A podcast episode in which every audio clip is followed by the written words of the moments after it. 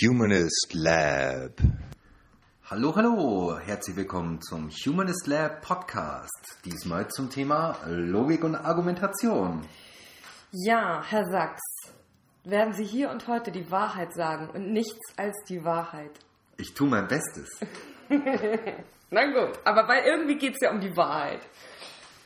Um die Gesetze der Wahrheit vielleicht, die Gesetze des Wahrseins. Du bist Logiker? Naja, ich habe das halt gelernt, so wie jemand, der ähm, Medizin im Nebenfach studiert hat, sozusagen Mediziner ist. So, na gut, okay, auf jeden Fall.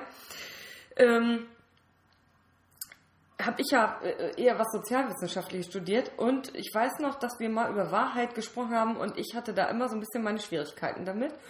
Ähm, wahrscheinlich auch, weil, ne, wenn man mit Menschen arbeitet, dann zählt ja leider selten die Wahrheit oder auch glücklicherweise, das werden wir vielleicht ja noch eruieren, sondern hauptsächlich die Wirklichkeit. Also das, ne, Konstruktivismus, bla bla bla und so weiter, brauche ich jetzt hier gar nicht alles ausführen, was Menschen für äh, die Wahrheit halten, weil sie es so wahrnehmen.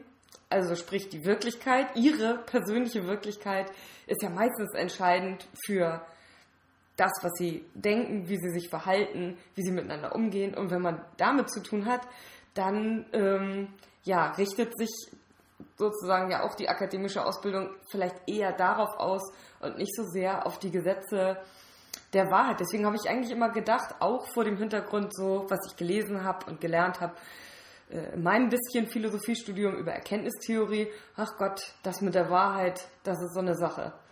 Ja, ist es ja auch. Ähm, nur denke ich, gibt es halt einen Unterschied zwischen für wahr halten und für wahr erscheinen und wahr sein. Also nicht alles, was wahr ist, können wir notwendigerweise erkennen, klarerweise. Ähm, und deshalb ähm, ist sozusagen ja der äh, Forschungsgegenstand der Erkenntnistheorie das, was wir erkennen können. Und gibt halt natürlich auch noch die Frage, wie ist es denn wirklich? Also sozusagen das benutzt natürlich die Erkenntnistheorie zum Teil zumindest, aber ähm, das hat halt jetzt erstmal keine Auswirkungen darauf unbedingt, was dann wahr ist. Ja, kannst du das vielleicht nochmal ein bisschen genauer erklären? Weil das muss ich schon sagen, das war für mich auch ein Missverständnis. Ich habe gedacht, die Erkenntnistheorie sagt uns, was kann ich wissen. Und dass das sozusagen identisch ist mit der Beantwortung der Frage, was ist die Wahrheit? Oder was kann, oder wie finde ich heraus, was die Wahrheit ist? Ja, das äh, Erkenntnistheorie beschäftigt sich natürlich schon damit, ähm, wie kann ich herausfinden, was die Wahrheit ist. Aber nicht mit der Frage, was ist die Wahrheit? Aha. Also, aber wie löst man denn, das ist doch ein Paradoxon eigentlich, wie löse ich das denn auf, wenn, ähm, wenn ich nur einen begrenzten Zugang zur Wahrheit habe, wie kann ich dann trotzdem wissen, was die Wahrheit ist? Ja, also was die Wahrheit ist, ist eine Frage, die, weiß ich nicht, semantisch oder metaphysisch oder sowas ist. Ja? Ähm, das ist aber immer noch eine andere Frage als was wahr ist. Und noch eine dritte Frage dazu ist, wie kann ich wissen, was wahr ist? Ach du Scheiße, das wird ja jetzt schon total kompliziert. Ja. Ja gut, aber die Welt ist halt nun mal so, ne? Ja. Also, ähm, vielleicht ähm, weiß nicht, ob mir da, dazu jetzt ein Beispiel ähm, so richtig einfällt. Aber okay, wenn man, wenn man sich die Frage stellt, ne, weil du hast ja jetzt oft schon Wissen angesprochen. Ja, was heißt es denn, irgendwas zu wissen? So, das ist ja irgendwie eine total wichtige und legitime Frage, die man sich stellen kann. Und äh, gibt es unterschiedliche Herangehensweisen, wie man die Frage vielleicht behandelt.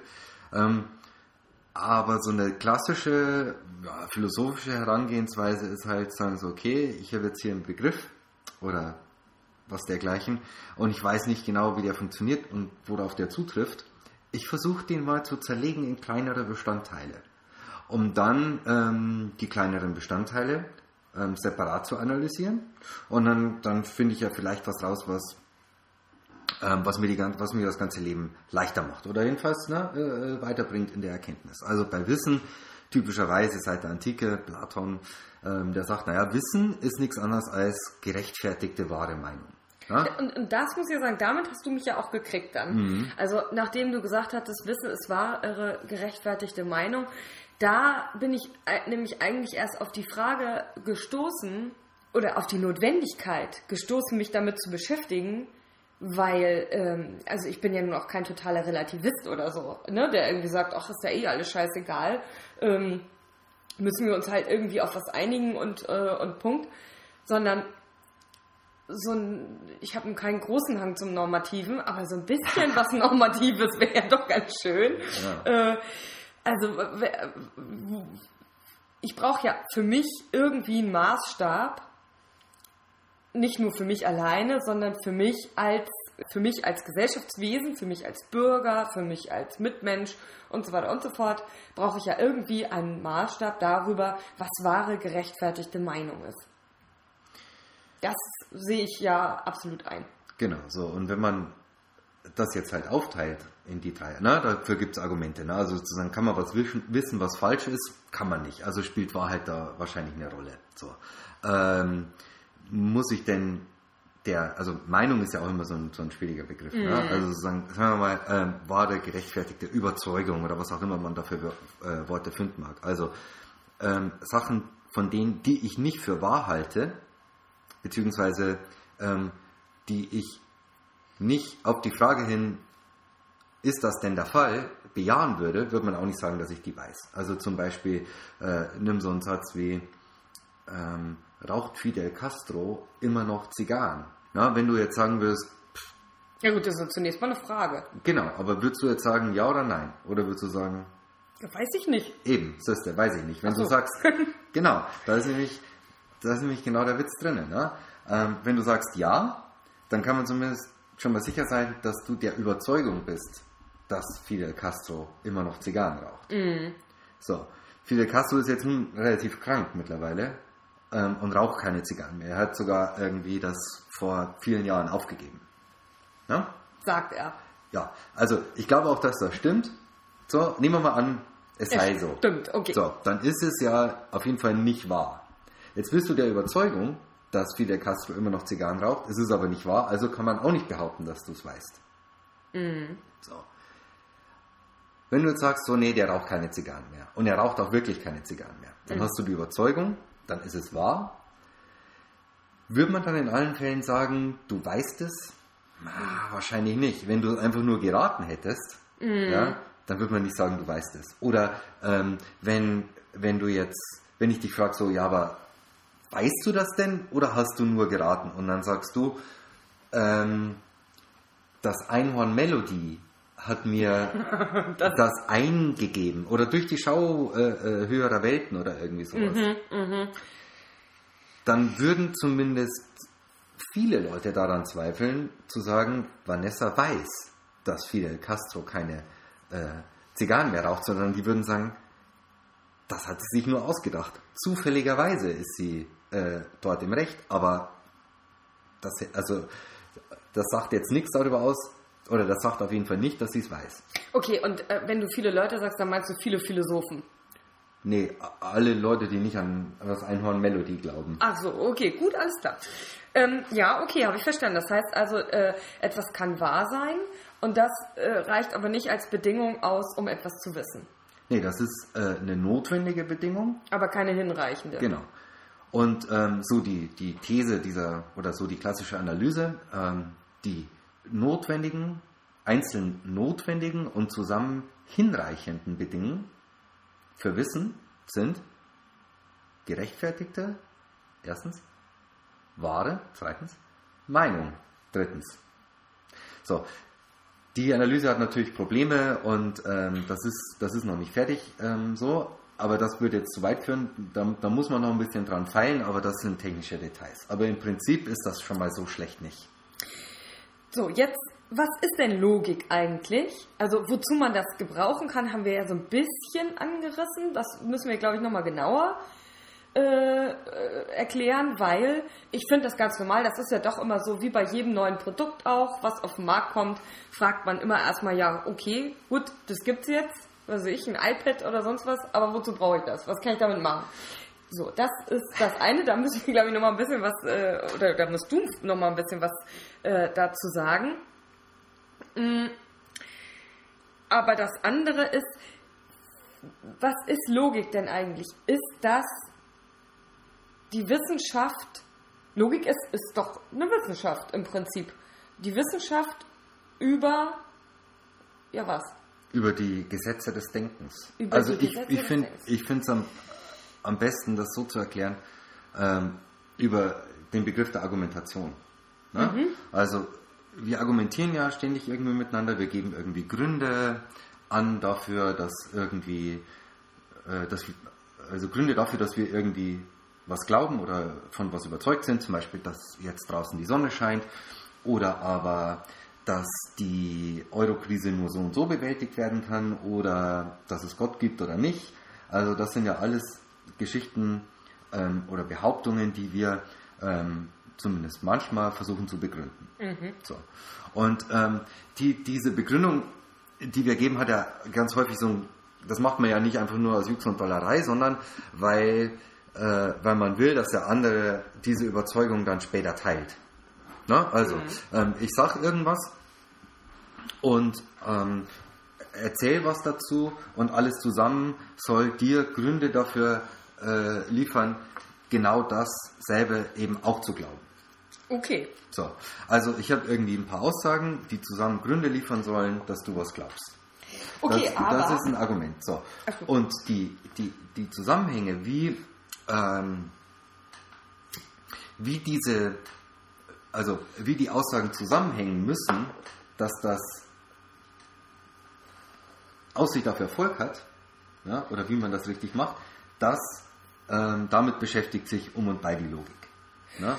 Aber nun ist es ja so, dass ich ja dir auch was glauben kann, obwohl die Erklärung zum Beispiel total schlecht ist. Oder sogar völlig ohne Erklärung. Einfach weil das zum Beispiel gut in mein Weltbild passt. Dann sage ich einfach gleich, ja, ja, den brauchst du gar nicht erklären, glaube ich eh. So. Ja, dafür glaube ich, braucht man jetzt relativ wenig Logik, das stimmt schon. Oder zum Beispiel, wenn ich jetzt einfach aus dem Fenster gucke und sehe, dass die Sonne scheint, dann sehe ich, dass die Sonne scheint. Ja gut, aber warum brauchen wir trotzdem Logik, obwohl Leute bereit sind, auch ohne gute Argumentation Dinge zu glauben? Ja, es hängt halt von den Dingen ab, die, ähm, für die man argumentieren will. Also wenn ich jetzt, wenn ich dich jetzt davon überzeugen wollte, dass draußen die Sonne scheint, dann würde ich sagen, glotz mal aus dem Fenster. Dann siehst du es schon. Ähm, wenn es jetzt aber um komplexere ähm, Geschichten geht, so wie zum Beispiel, also auch äh, äh, Handlungszusammenhänge. Ne? Also soll ich jetzt ähm, rausgehen und Salat einkaufen, ja oder nein? Dann muss ich eine Entscheidung treffen. Gehe ich jetzt raus oder gehe ich nicht raus und kaufe Salat?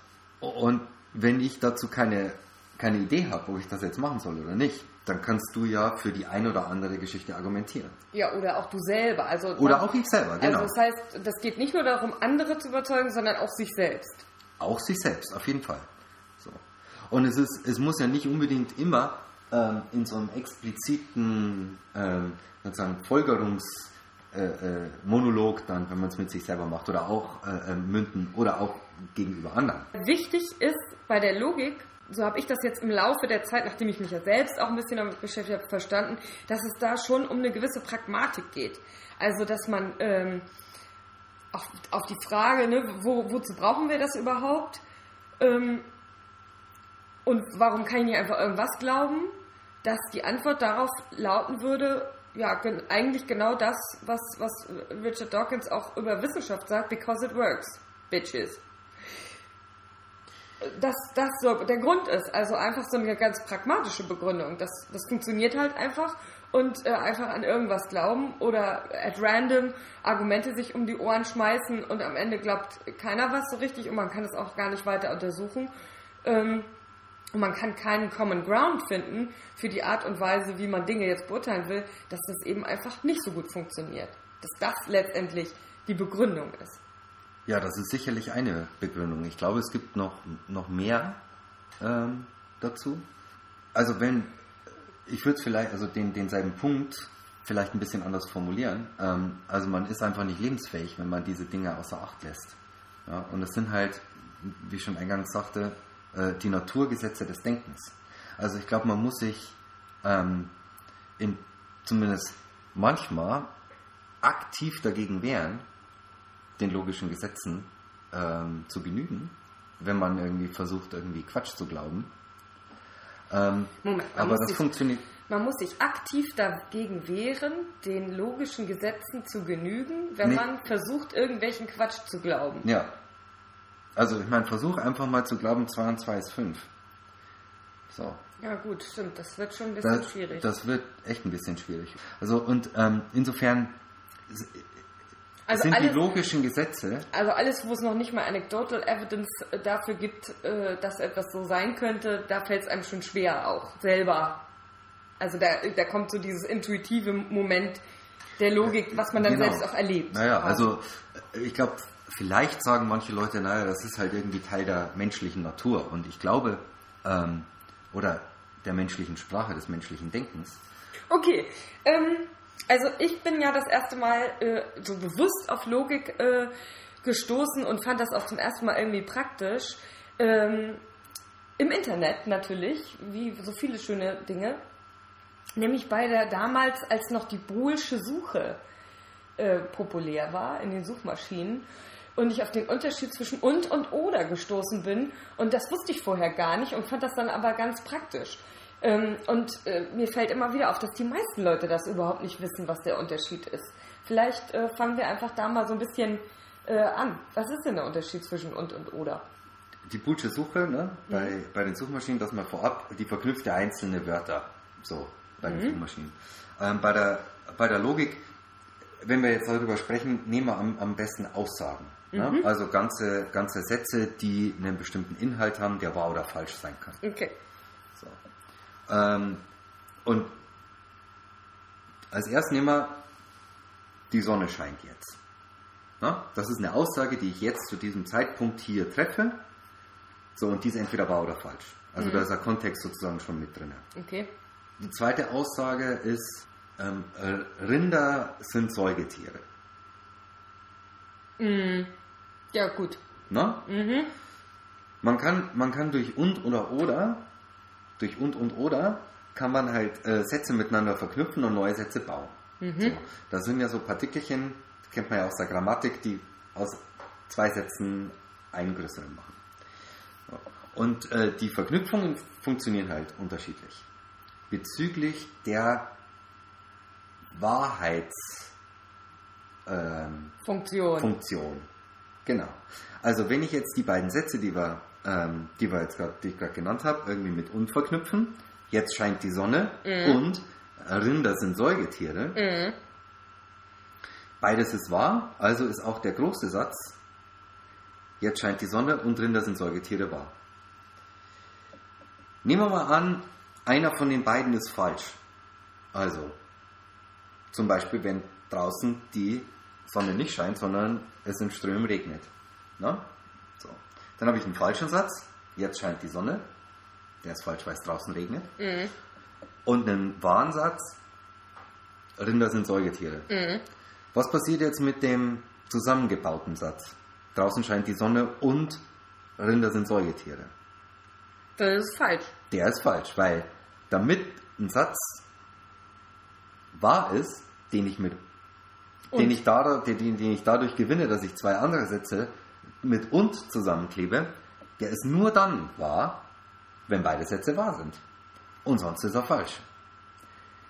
Und für die Boolsche Suche bedeutete das ja nur, ne, für die, die sich vielleicht noch dran erinnern, wenn ich jetzt zwei Suchbegriffe eingebe, was weiß ich, Hund und Katze, dann will ich nur Suchergebnisse in- haben, in denen beides vorkommt. Also, ne, auf die beides zutrifft sozusagen. Ganz genau. Und wenn ich Hund oder Katze eingebe, dann kriege ich entweder, also dann kriege ich alles mit Hund, alles mit Katze und alles mit Hund und Katze. Genau. Nochmal auf die Sätze gemünzt. Jetzt scheint die Sonne. Oder Rinder sind Säugetiere. Vorausgesetzt, dass es draußen regnet. Genau. Ähm, Rinder sind ja nun mal Säugetiere. Also ist der Satz, der große Satz, den ich mir zusammengebaut habe mit oder, ist halt wahr. Ähm, wenn Rinder jetzt plötzlich, oder was wir irgendwie, wenn sich rausstellt, das sind gar keine Säugetiere und es regnet jetzt auch draußen und ich sage, äh, draußen scheint die Sonne oder äh, Rinder sind Säugetiere und beides ist falsch, ja, dann ist das, der große Satz auch falsch. Wenn aber eins von den beiden wahr ist, nämlich zum Beispiel Rinder sind Säugetiere, dann ist es egal, der, ob der erste Satz wahr ist oder falsch. Ja, also egal, ob es draußen regnet oder schneit oder die Sonne scheint, der Satz, jetzt scheint die Sonne oder Rinder sind Säugetiere, ist dann trotzdem wahr. Der ist auch wahr, wenn beide Sätze wahr sind. Was ja tatsächlich der Fall ist, weil jetzt die Sonne scheint und Rinder äh, Säugetiere sind. Ne, vorhin hast du gesagt, es regnet jetzt aber draußen. Genau, also tatsächlich ist es jetzt so, dass jetzt die Sonne scheint. Ja gut, okay, jetzt. Na? Naja. Ich sag nochmal, es ist mir so bedeckt. Ich wollte nochmal denselben Punkt nochmal äh, mit einem mit einem anderen Paar an äh, Verbindungswörtern äh, illustrieren, was glaube ich noch wo es noch deutlicher wird, nämlich und und aber. So. Wenn man jetzt sagt, jetzt scheint die Sonne, aber Rinder sind Säugetiere, auf der einen Seite, und auf der anderen Seite sagt, jetzt scheint die Sonne und Rinder sind Säugetiere. Können Sie natürlich fragen, funktioniert das denn anders? Die beiden Sätze, also und und aber, ob ich jetzt was mit und oder aber verknüpfe? Naja, wenn man sich das mal genau anguckt, funktioniert das ganz genauso. Also, ein aber ist nichts anderes als ein und im äh, Käsemantel oder so. Ne? Also bei, bei aber kommt einfach nur noch so eine, Frege würde sagen, Färbung dazu, ähm, die sagt, scheinbar steht das im Widerspruch. So. Tut's aber gar nicht. Also, weil die Behauptung, Peter mag lieber blau, aber er hat eine rote Hose an, man muss sich fragen, wann ist der Satz wahr? Na, dieser zusammengebaute Satz. Der ist nämlich dann wahr, wenn sowohl Peter lieber blau mag und er eine rote Hose anhat. So. Und das aber suggeriert, dass die beiden irgendwie in, in einem Widerspruch stehen. Damit der Aber-Satz wahr ist, müssen aber beide wahr sein. Also aber ist eigentlich nichts anderes als und, nur dass da halt noch so ein bisschen Färbung dazu kommt. Und ich glaube, das ist so, so eine Einsicht ähm, in, die, ähm, in die Natur der Logik auch irgendwie. Dass Ja. nämlich nur, dass es halt in der- der Logik nur um die ähm, Gesetze des Wahrseins geht. Es geht ja gar nicht um Rhetorik, es geht gar nicht darum, was ich irgendwie mit solchen Wörtern wie aber oder so suggerieren will, sondern nur, wie baue ich aus Sätzen irgendwie andere Sätze zusammen oder wie nehme ich zusammengesetzte Sätze und drösel die so aufeinander, dass ich die einzelnen dann auf Wahrheit oder Falschheit äh, schön überprüfen kann. Und das findet man ja auch in der Kommunikationswissenschaft wieder. Das waren vermutlich Schulz von Thun und oder Watzlawick, äh, ist auch wurscht, die das ja auch empfehlen, ähm, anstelle von aber lieber und zu sagen. Ähm, wahrscheinlich mit einer anderen Begründung, aber ich könnte mir vorstellen, dass es auf dasselbe dann letztendlich äh, zurückgeht, weil die Bedeutung nämlich tatsächlich eben gleich ist. Ja, die Wahrheitsfunktionalität. Ja, genau, dass diese permanente Gegensatzunterstellung äh, im Kommunikationsprozess eben problematisch ist. So, bla. egal. Auf jeden Fall. Ähm, also man merkt schon, man kann damit praktische Dinge äh, schon machen. Und was mir halt aufgefallen ist, gerade in so Diskussionen, ist, dass oft ganz merkwürdig argumentiert wird, nämlich es wird eine Behauptung aufgestellt, A, und der andere sagt dann, nein, nein, weil B. Und ganz selten nur mit einbezogen wird, dass beides wahr sein kann.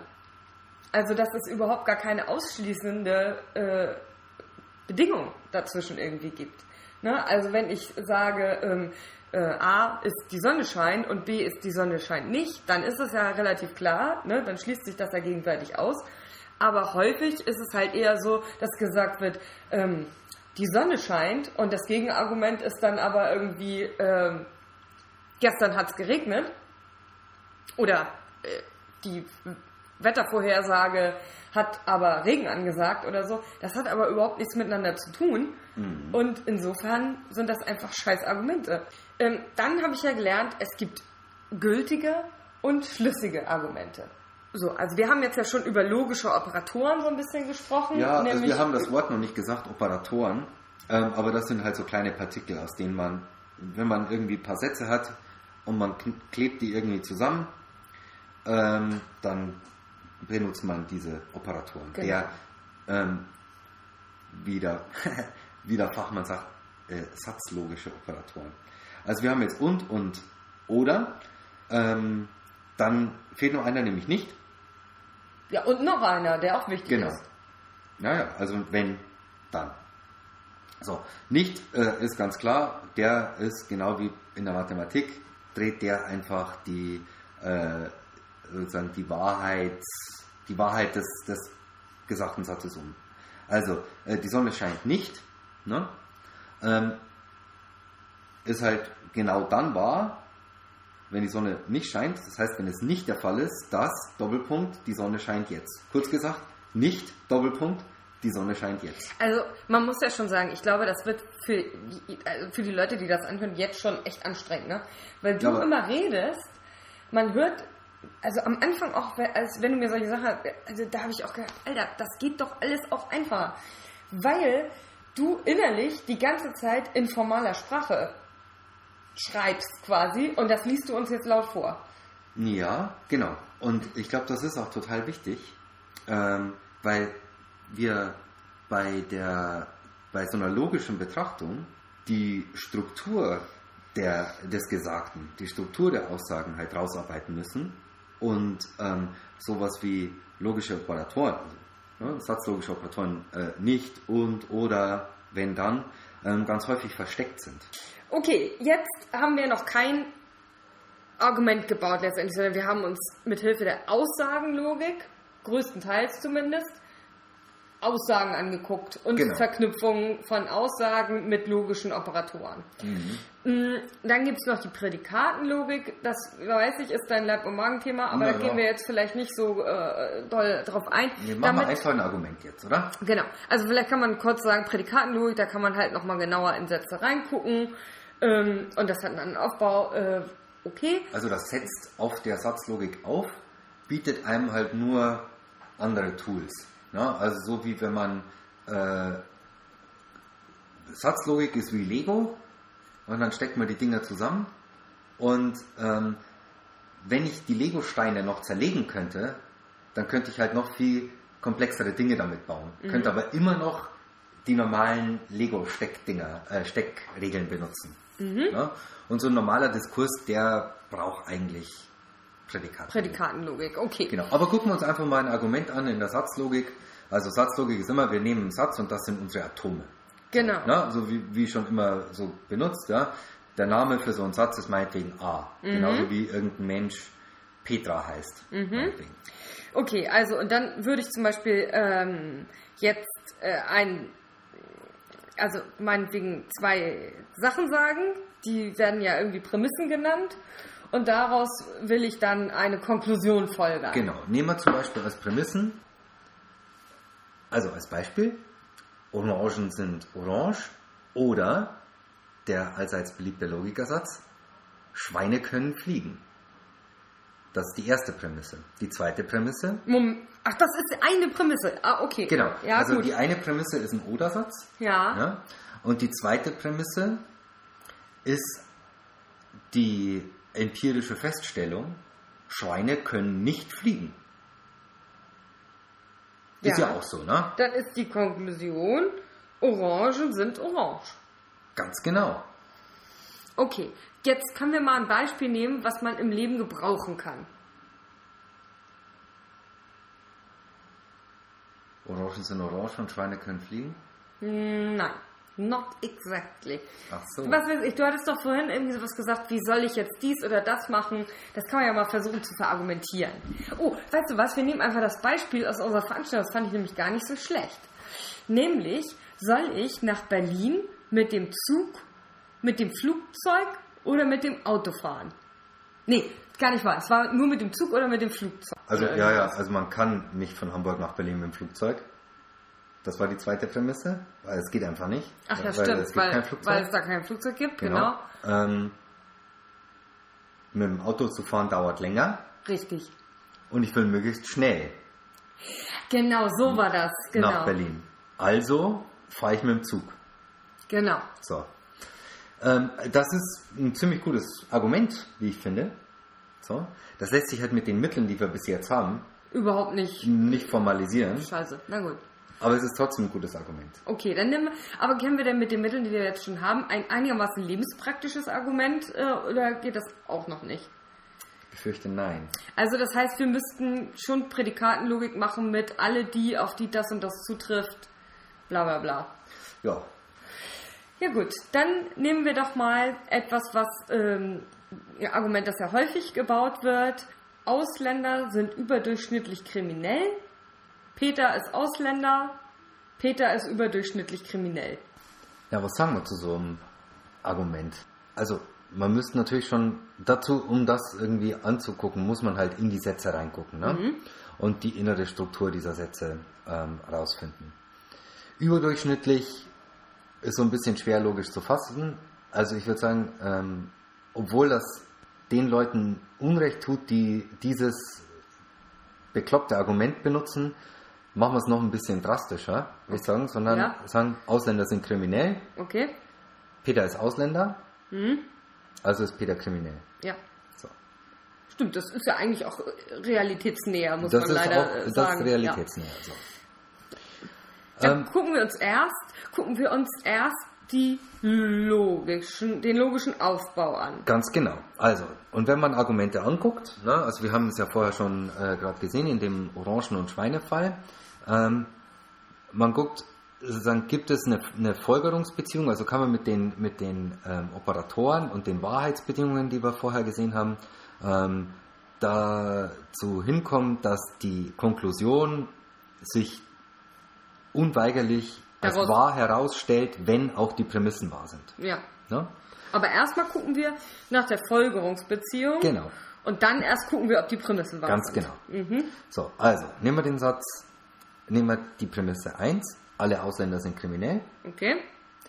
Ähm, wenn man das jetzt sozusagen prädikatenlogisch ähm, umformuliert, ja, ähm, dann ist das ja ein, ein Satz über, da kommen ja schon mal alle vor.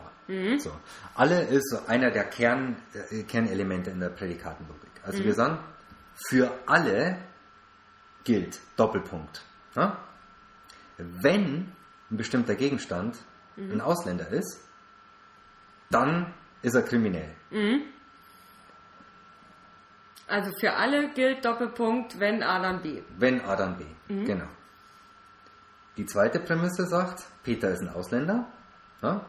Also, das heißt, für Peter gilt, Ja. er ist ein Ausländer. Ja. Und wenn für alle gilt, dass sie kriminell sind, ne, dann gilt auch für die Spezialisierung, für den Spezialfall Peter, weil Peter ist einer von allen. Wir sagen, also und so wird das auch tatsächlich in der, also formal dann aufgeschrieben.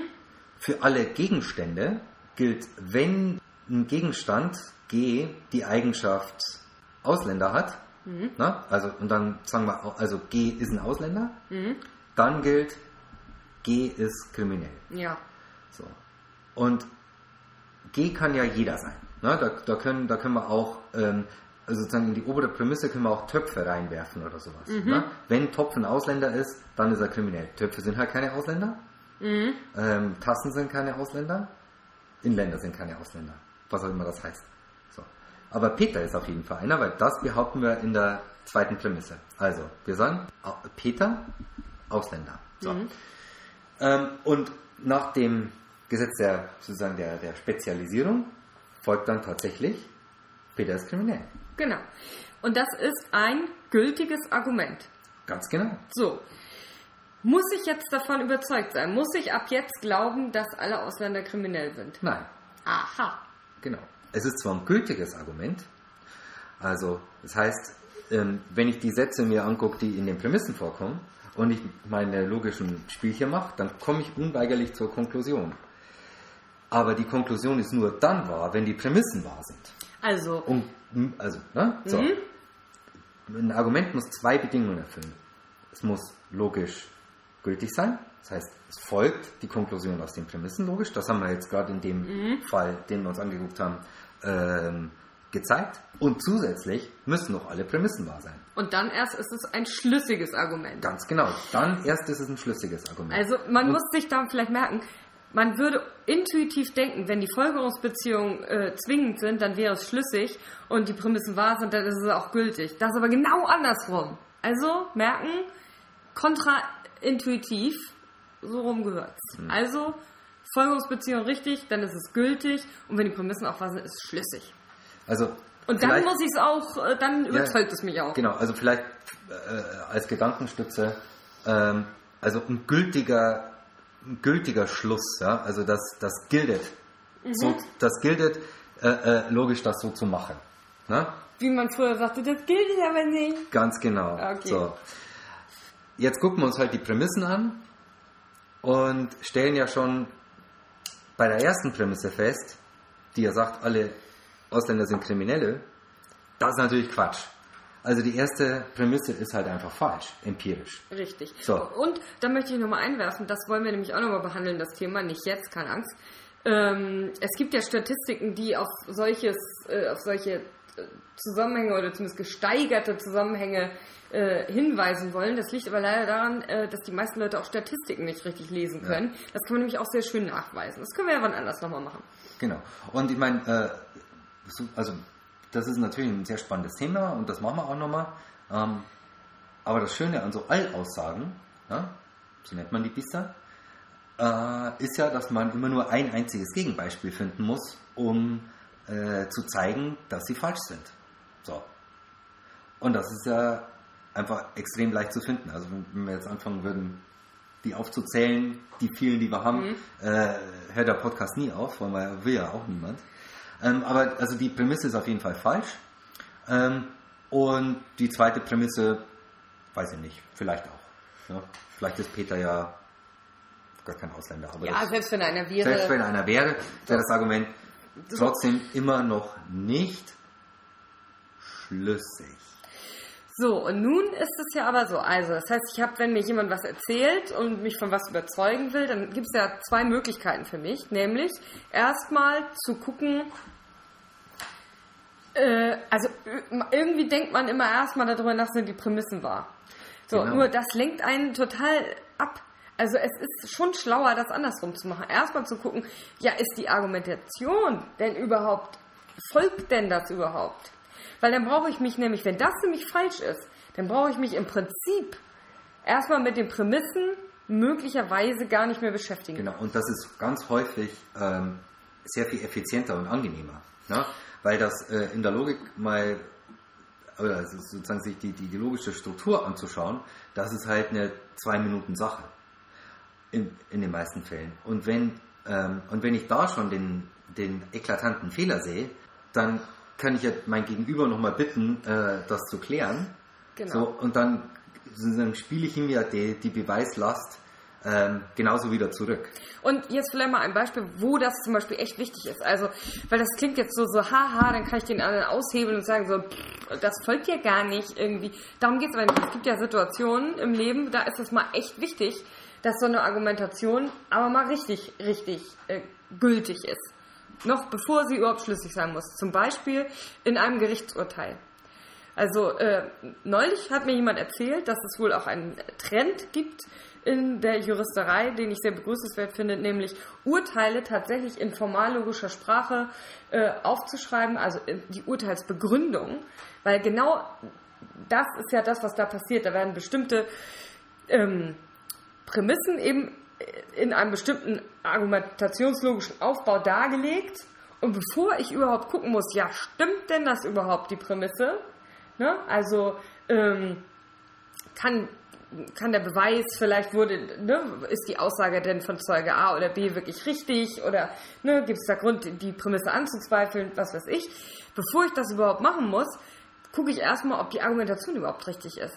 Und das wird ja, also denke ich mal, jeder nachvollziehen können, dass äh, ein Urteil, das meinetwegen sogar mh, auf richtigen Prämissen basiert, sie aber in einem Zusammenhang stellt, der ähm, keine äh, zwingende Wahrheitsbeziehung äh, ergibt, dass man aufgrund eines solchen also nicht verknackt werden möchte. Ganz genau. Also, Und auch niemand anders verknacken möchte.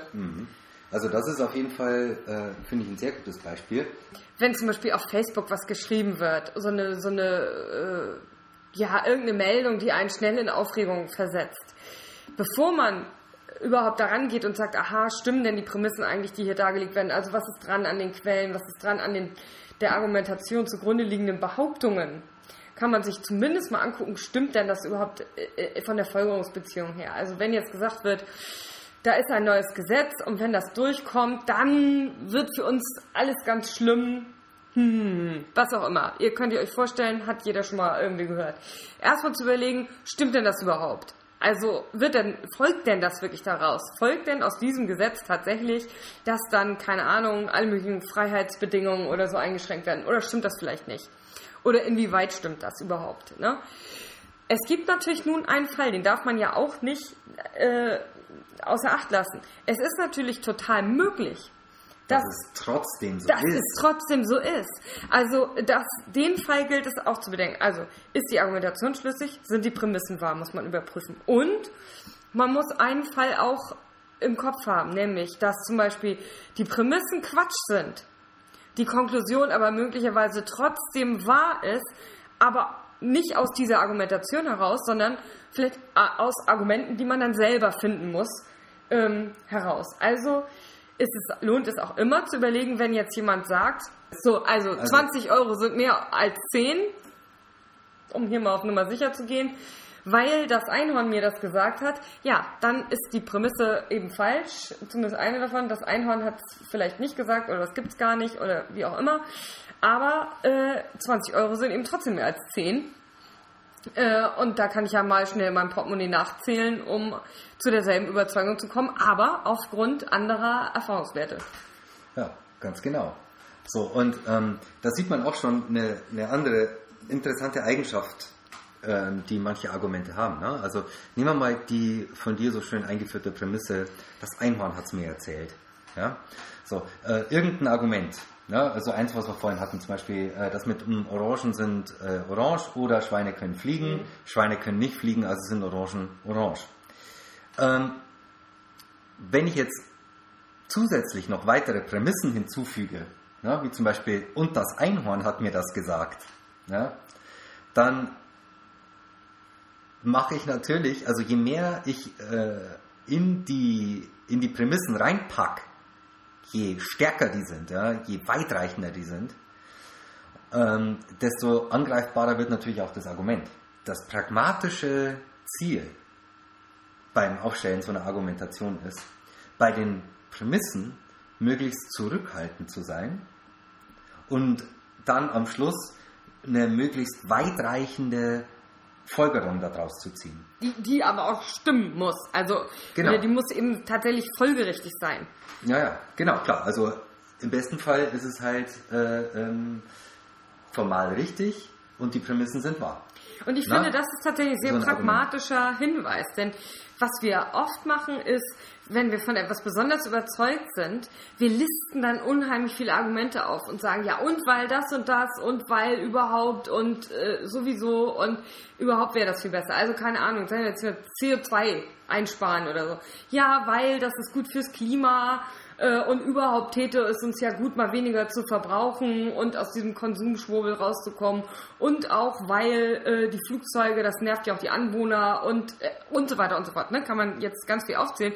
Nur, jedes Einzelne ist natürlich wieder angreifbar und ich müsste für jedes Einzelne im Prinzip wieder nachweisen, warum das überhaupt notwendig ist und so weiter, ob das überhaupt stimmt, bla bla bla. Genau, also, und das nochmal vielleicht äh, ganz kurz zusammengefasst. Ähm, wenn ich für eine Konklusion argumentieren will, wie zum Beispiel CO2-Ausstoß ist zu reduzieren, und ich spreche darüber mit jemand, der sich dessen nicht so ganz sicher ist, ich aber von dem weiß, dass er ähm, gegen den Klimawandel ist, dann kann ich einfach so ein kleines Argument nehmen und dann daraus folgt, dass äh, CO2-Ausstoß zu reduzieren ist. Wenn das Gegenüber die Prämissen teilt und wenn die Folgerungsbeziehung besteht, dann wäre es irrational von ihm, das nicht zu glauben. So. Angenommen aber, er glaubt, er, also er, er nimmt mir äh, die Folgerungsbeziehung ab, sagt aber, ha, aber die Prämisse, da gehe ich nicht mit. Na? Dann kann man immer noch ein anderes Argument liefern. Kann sagen, ja, ja, aber überhaupt hier der, äh, die Flugzeuge und so weiter. Je, je weniger man braucht für einen Beweis, desto besser ist der Beweis. Also vielleicht da auch noch ein anderer Hinweis, nämlich wo, darüber haben wir explizit noch nicht gesprochen, zwischen deduktiv und induktiv. Das fand ich auch sehr interessant, dass meistens, was wir mit Wissenschaft assoziieren, ist ja meistens Empirie. So. Empirische Argumente sind ja im Prinzip Induktions- oder basieren auf einem Induktionsschluss. Genau. Der ist, und der ist natürlich total zulässig, Genau. aber und der ist, ganz- ganz kurz, der funktioniert so, Ja. dass ich, ähm, ich habe ein, ähm, eine Beobachtung, ich mache dieselbe Beobachtung nochmal, ich mache dieselbe Beobachtung nochmal, dann kann ich behaupten, es wird beim nächsten Mal wieder so sein. Na? Also, der Apfel, wenn ich ihn aus ganz normaler Armhöhe runterfallen lasse, fällt zu Boden. Einmal, zweimal, 135 Millionen Mal, er wird auch das nächste Mal runterfallen. Das ist ein Induktionsschluss. Die Art von Schluss haben wir jetzt eigentlich bisher noch gar nicht gehabt. Wir haben jetzt eigentlich immer nur ähm, deduktive Schlüsse angeguckt, nämlich wo man aus Prämissen irgendwie was ableitet. Genau, und was ich daran spannend finde, ist, dass der empirische Befund, also der Induktionsschluss, sage ich gleich nochmal was weitergehendes dazu, im Prinzip schwächer ist als der deduktive Schluss. Das finde ich ganz spannend, weil das häufig äh, so argumentiert wird, ja, kannst du es denn beweisen? Gibt es denn da äh, empirische Belege dafür? Natürlich, ne, das ist ja auch alles wichtig, Empirie ganz wichtig, aber es gibt eben noch eine andere Form von Argumentation äh, oder, oder Schlussfolgerung, nämlich der äh, deduktive Schluss, der im Prinzip viel stärker ist, weil der ist zwingend.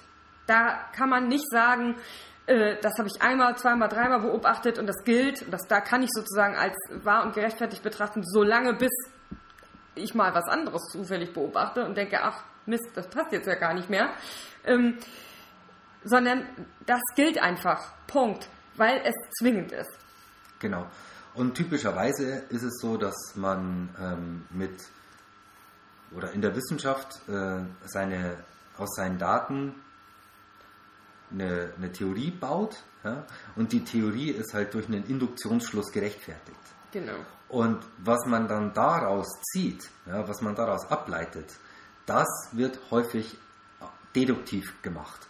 Ja, das heißt, äh, die, der Nachweis der Wahrheit einer bestimmten Prämisse, ein oder mehrerer Prämissen, beruht im Normalfall halt auf empirischer Feststellung, ne? also es sei denn, es geht um Mathematik oder irgendwie sowas.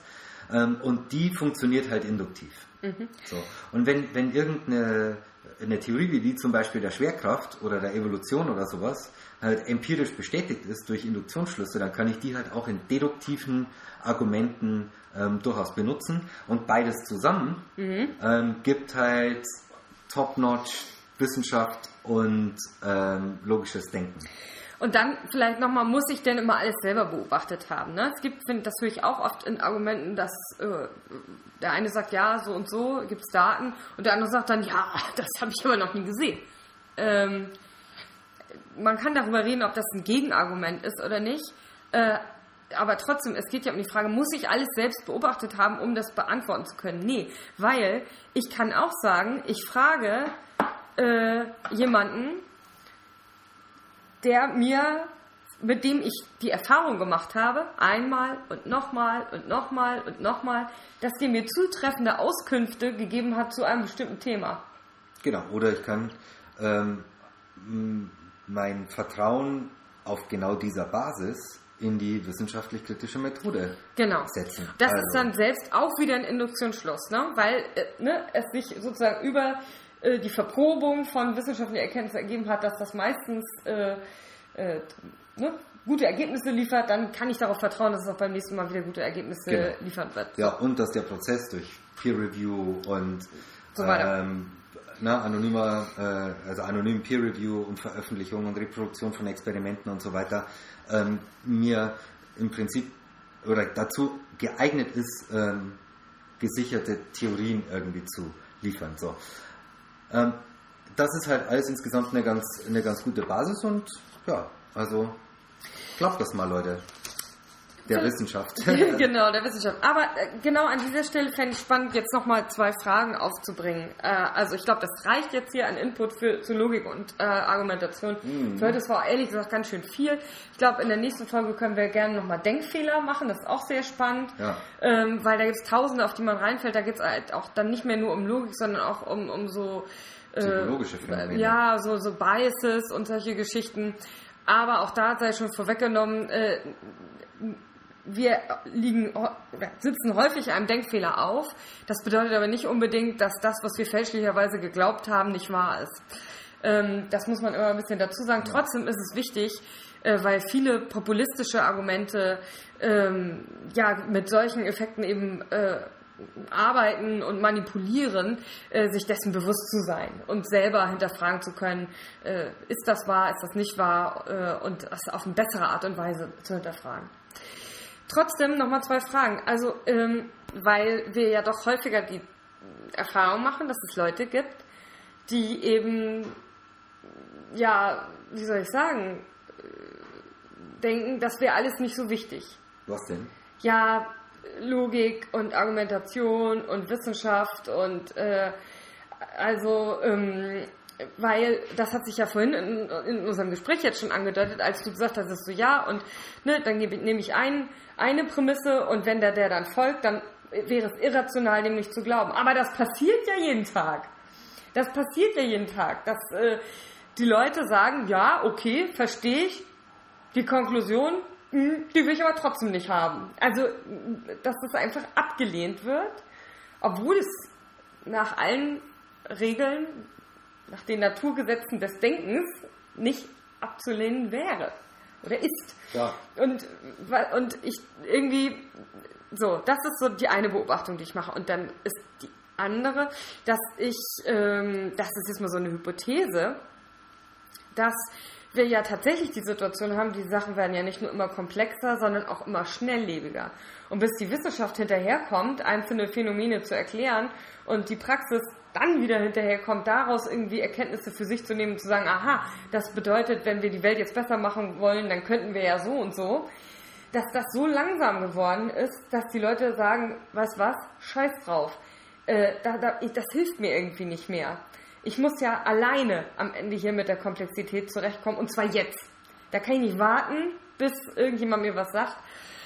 Das ist vielleicht eine Hypothese, an der das liegen könnte, aber vielleicht auch Individualisierung, äh, ne, wo vielleicht ja auch die Leute denken, Demokratie so ein bisschen damit verwechseln, nur weil ich äh, alle paar Jahre eine neue Regierung wählen darf, darf ich im Prinzip auch jeden Tag neu bestimmen, was die Wahrheit ist. Also selber, alleine. Sonst, wenn man mir, ne, sonst hätte man mir das Wahlrecht ja nicht gegeben, wenn ich nicht wüsste, was richtig ist. Wenn ich das nicht selber beurteilen könnte, alleine. Dass das vielleicht so ein bisschen so ein Missverständnis ist. Aber es muss ja auch nicht jeder, also ich glaube, es muss nicht jeder irgendwie wissen, wie das funktioniert, sondern es muss halt auch nicht jeder ähm, Wissenschaftler sein oder zumindest dem, dem Wissenschaft, wissenschaftlich-kritischen Denken irgendwie anhängen. Ähm, nur, ich meine, wie Richard Dawkins in dem wunderbaren Video sagt, ne? Planes fly, medicine cures, it works, bitches. Was du ja auch schon äh, zitiert hast. So. Und ich meine, man kann halt, man kann das halt alles ablehnen, aber die Leute fahren ja trotzdem Auto, schlimm genug, ähm, und kaufen trotzdem äh, verpackte Milch, ja. So. Na gut, das sind aber zwei verschiedene Sachen. Ich kann ja sogar sagen, ich, äh, ich sehe das total ein. Das ist ja komischerweise eine Karte, die irgendwie selten gezogen wird. Ja, ich, ich bin total überzeugt davon, dass der Klimawandel Wandel, äh, stattfindet und zweifle auch diese empirischen Ergebnisse gar nicht an. Ich fahre aber trotzdem mit dem Auto. Ich entscheide mich eben einfach bewusst dagegen. Weil ich jetzt schnell irgendwo hin muss oder weil ich einfach, äh, keine Ahnung, einen Klumpfuß habe und anders nicht zu Ikea komme. Das, das ist ja meine Entscheidung. Das kann ich ja machen. Ja, klar. Dazu muss ich ja nicht alles in Abrede stellen, äh, was Nee, nee. offensichtlich nun mal da ist. Nee, klar. Und ähm, dann hätte man in so einem Fall einfach ganz andere Motive, die halt schwerer wiegen. Ja, äh, das muss nicht irrational sein. Aber was würde denn passieren? Jetzt mal angenommen, das ist tatsächlich so.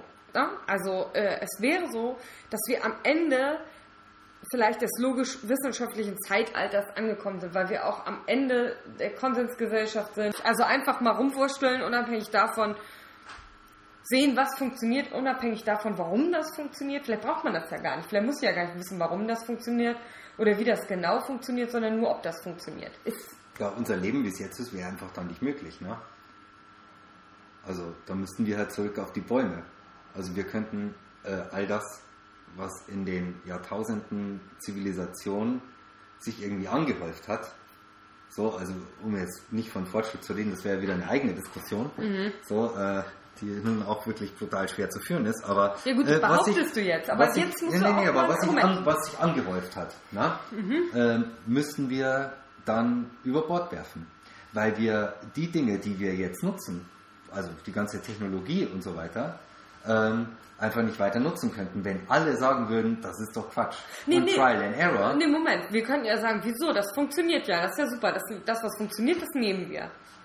Aber egal warum. Ja, genau. Aber Das um das, interessiert uns gar nicht. um das am Laufen zu halten, braucht man halt genau die Herangehensweise. Also man Also muss um ja... weiteren Fortschritt ab. Nein, nein, um das am Laufen zu halten auch. Also, Aha, okay. Naja, also, und ähm, wenn man mit Computern umgehen will, dann muss man so denken, weil es gar nicht anders geht. Weil Computer anders gar nicht funktionieren. Genau. Also nicht umsonst ist die Computerwissenschaft ja aus, den, ähm, aus, der, aus der Logik heraus entstanden. Ja. Oder die Leute, die angefangen haben, ähm, Ende des 19. Jahrhunderts, Anfang des 20. Jahrhunderts, ähm, sich der, der formalen Logik mal anzunehmen und, und zu gucken, ob man die Mathematik auf die, auf die Grundlage der Logik stellen kann ne? und sozusagen reduzieren kann auf die Logik. Das waren die Leute, die angefangen haben, mehr oder minder ähm, Computer zu bauen, Computer zu entwickeln. So. Und äh, das sozusagen hat denselben Stammbaum. Also das ist so eng verwandt wie Schimpansen und Bonobos. Tja, In other words, we're fucked. wenn wir das machen würden. ja. Also gut, ich gebe ja zu, mich musst du ja nicht wirklich überzeugen. Ich frage das natürlich, damit es mal gesagt wird hier in dem Podcast. Du wolltest sagen, das muss doch mal gesagt werden. Ja, nein, nein. Man muss doch wohl noch sagen dürfen. Nein, das, das schon mal gar nicht. Aber ja, ach, wie soll ich sagen? Aber irgendwie, äh, ich bin schwer enttäuscht, muss ich schon zugeben. Von? Ja, dass wir diese Diskussion überhaupt haben, von der ich nicht ahnte, dass sie da ist. Das wären ja die letzten verbliebenen Regeln. Nee, das, das sind ja keine Regeln. ja, naja. Also man kann ja nicht, man kann, man kann ja nicht mal beim, beim ähm, Subsistenzlandwirt ein Kilo Kartoffeln kaufen ohne. Das geht einfach nicht. Weil man ohne nicht rechnen kann. ja, gut, das stimmt So, natürlich. und es sind ja jetzt keine gesellschaftlichen, das sind die Naturgesetze. Die sind, also, und da muss ich es jetzt doch nochmal sagen, die waren vor den Menschen da und werden nach den Menschen immer noch da sein. so, also, und selbst wenn man nicht so weit geht äh, äh, in diese Überzeugung, sondern einfach so ist ein gesellschaftliches Konstrukt und so weiter und so weiter, genauso wie Mathematik, sagen ja auch manche Leute, finde ich, halte ich für falsch, aber egal, selbst wenn man das annimmt, die sehr viel schwächere These, äh, wird man trotzdem kein Kilo Kartoffeln beim, beim äh, Bauern kaufen können. Wie gut muss man sich denn damit auskennen? Was würdest du sagen? Also, weil das ist ja schon ganz schön kompliziert. Um einigermaßen vernünftig argumentieren zu können. Muss man da viel mehr wissen als das, was wir heute besprochen haben? Also ich glaube, das Wichtigste ist die Sensibilität für solche Themen. Ne? Also vielleicht ist das wie, ähm, wie, so ein, wie, wie, wie so ein acquired taste irgendwie. Ne? Also wenn man, wenn man sich viel mit Kaffee beschäftigt, dann schmeckt man halt den Unterschied. Oder wenn man sich viel mit Wein beschäftigt, dann schmeckt man halt den Unterschied. So, und wenn man das, wenn man das entwickelt, glaube ich, ist es schon, ist es schon total super. Also ich glaube, die, die, die einzelnen Regeln muss man nicht unbedingt auswendig kennen oder irgendwie so äh, äh, verinnerlicht haben, man muss das auf jeden Fall nicht formal hinschreiben können. Aber äh, ein Gefühl dafür zu entwickeln, dass da vielleicht was faul ist oder dass es zumindest gute und schlechte Argumente gibt. Der Logikverführer ist ein sehr gutes Buch, gibt es auch natürlich wie, wie immer in den Show Notes unten den Link dazu. Dann a very short, a Logic, a very short introduction ist auf Englisch, weiß nicht, ob es eine deutsche Version gibt. Die ist ein bisschen dichter, ähm, aber auch sehr, sehr gut geschrieben. Also das sind zwei so Bücher, die man sich ähm, auf jeden Fall mal äh, angucken kann, wenn man, wenn man auf sowas Lust hat. Ne? Also das ist auch äh, nur bedingt formal oder so, man muss da kein Mathe-Genie sein, sondern da kriegt man halt auch so ein bisschen den, den, ähm, den wunderschönen Geschmack der Logik äh, im Glas. Und wer zusätzlich oder alternativ dazu noch Lust hat, sich auf einen ähm, kurzen, hervorragend argumentierten philosophischen Text einzulassen, dem sei Gottlob Frege der Gedanke eine logische Untersuchung empfohlen. Genau, vielleicht nochmal ganz zum Schluss der Hinweis. Warum machen wir das überhaupt, das Thema? Warum ist das für uns ein wichtiges Thema? Weil wir denken, die Leute haben immer mehr Angst vor Komplexität und Überforderung und richtiges Denken gibt uns einfach mehr Sicherheit, auch unsere eigenen Leben selbstbestimmt zu gestalten, aber auch einfach ja, politische Entscheidungen, wirtschaftliche Entscheidungen, gesellschaftliche Entscheidungen äh, besser begründen zu können. Nicht nur für uns selbst, sondern auch irgendwie für alle. Und Getreu unserem Motto: Denken, Handeln, Zuversicht. Tschüss. Tschüss.